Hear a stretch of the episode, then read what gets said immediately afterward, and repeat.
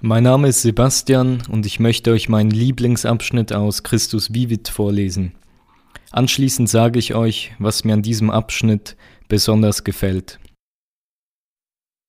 Es gibt einen Ausweg.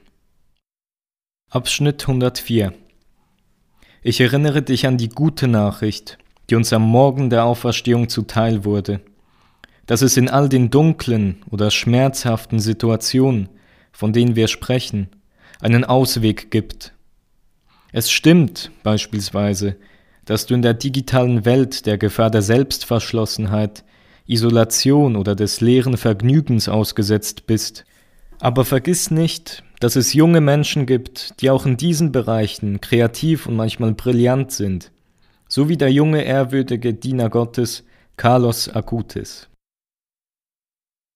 Abschnitt 105 er wusste sehr wohl, dass die Mechanismen der Kommunikation, der Werbung und der sozialen Netzwerke genutzt werden können, um uns einzuschläfern und abhängig zu machen vom Konsum und von den Neuheiten, die wir kaufen können, besessen von der Freizeit, eingeschlossen in Negativität. Aber er verstand es, die neuen Kommunikationstechniken zu nutzen, um das Evangelium zu verbreiten sowie Werte und Schönheit zu vermitteln. Abschnitt 106 Er ließ sich nicht täuschen. Er sah, dass viele junge Menschen, obwohl sie verschieden scheinen, letztlich oft gleich den anderen sind und dem hinterherlaufen, was die Mächtigen ihnen durch die Mechanismen des Konsums und der Betäubung aufzwingen. Auf diese Weise lassen sie nicht zu, dass die Gaben, die der Herr ihnen gegeben hat, zum Vorschein kommen Sie bieten dieser Welt nicht diese persönlichen und einzigartigen Fähigkeiten, die Gott in einen jeden von ihnen hineingesät hat. So, sagte Carlos, kommt es vor, dass alle als Originale geboren werden, aber viele als Fotokopien sterben. Lass nicht zu, dass das dir geschieht. Abschnitt 107 Lass nicht zu, dass sie dir die Hoffnung und Freude rauben. Lass dich von ihnen nicht betäuben, um dich zum Sklaven ihrer Interessen zu machen. Wage es mehr zu sein, denn dein Sein zählt mehr als alles andere. Du brauchst nicht auf deinen Besitz oder dein Erscheinungsbild zu achten. Du kannst der sein, der du von Gott, deinem Schöpfer her bist, wenn du erkennst, dass du zu großem berufen bist. Rufe den Heiligen Geist an, und gehe mit Zuversicht auf das große Ziel zu, die Heiligkeit. Auf diese Weise wirst du keine Fotokopie sein, du wirst ganz du selbst sein. Abschnitt 108 Dazu muss man etwas ganz Grundsätzliches erkennen. Jung zu sein erschöpft sich nicht einfach in der Suche nach flüchtigen Freuden und oberflächlichen Erfolgen. Damit das Jugendalter den Sinn erfüllt den es für deinen Lebenslauf hat, muss es eine Zeit großzügigen Gebens, aufrichtiger Hingabe und der Opfer sein. Das tut weh, aber es macht unser Leben fruchtbar. Es ist so, wie ein großer Dichter einmal sagte, wenn ich, um wiederzufinden, was ich wiedergefunden habe, zuerst das verlieren musste, was ich verloren habe, wenn ich, um das zu erreichen, was ich erreicht habe, erst das ertragen musste, was ich ertragen habe. Wenn ich, um jetzt verliebt zu sein, zuerst verletzt werden musste, ist es recht, das erlitten zu haben, was ich erlitten habe. Ist es recht, so geweint zu haben, wie ich geweint habe. Denn nach alledem habe ich festgestellt, dass man sich über die Freuden nicht wirklich freut, wenn man sie nicht zuvor erlitten hat.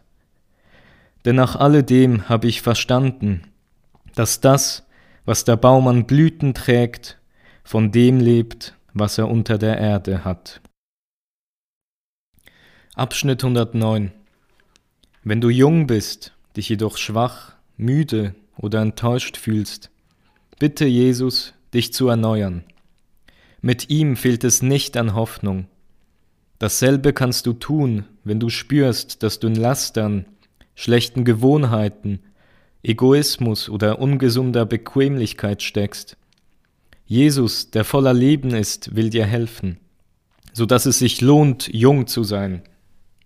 So wirst du der Welt nicht den Beitrag vorenthalten, den nur du leisten kannst, weil du so, wie du bist, einzigartig und unwiederholbar bist. Abschnitt 110 Ich möchte dich aber auch daran erinnern, dass es sehr schwierig ist, gegen die eigene Begehrlichkeit und gegen die Nachstellungen und Versuchungen des Bösen und der egoistischen Welt zu kämpfen, wenn wir uns absondern. Es ist ein solches Bombardement, das uns verleitet, dass wir, wenn wir zu viel alleine sind, leicht den Sinn für die Wirklichkeit, die innere Klarheit verlieren und unterliegen. Das gilt besonders für euch junge Menschen, denn gemeinsam habt ihr eine bewundernswerte Kraft. Wenn ihr euch für ein gemeinschaftliches Leben begeistert, seid ihr zu großen Opfern für andere und für die Gemeinschaft fähig. Die Isolation hingegen schwächt euch und macht euch anfällig für die schlimmsten Übel unserer Zeit. Das von Papst Franziskus zitierte Gedicht stammt von einem argentinischen Schriftsteller. Es stellt einen der Gründe dar, weshalb ich mich für diesen Abschnitt entschieden habe. Das Gedicht zeigt, dass hinter all dem, was jeder einzelne von uns erreicht hat, ein Prozess steht. Ein Prozess, der nicht ausschließlich Einfaches und Leichtes mit sich bringt, uns sogar leiden lassen kann. Gleichzeitig sorgt dieser Prozess dafür, dass das von uns Erreichte fester in uns verwurzelt bleibt und dadurch umso reichhaltiger wird. Heutzutage sind wir es uns gewohnt, alles so schnell wie möglich zu kriegen und zu erreichen.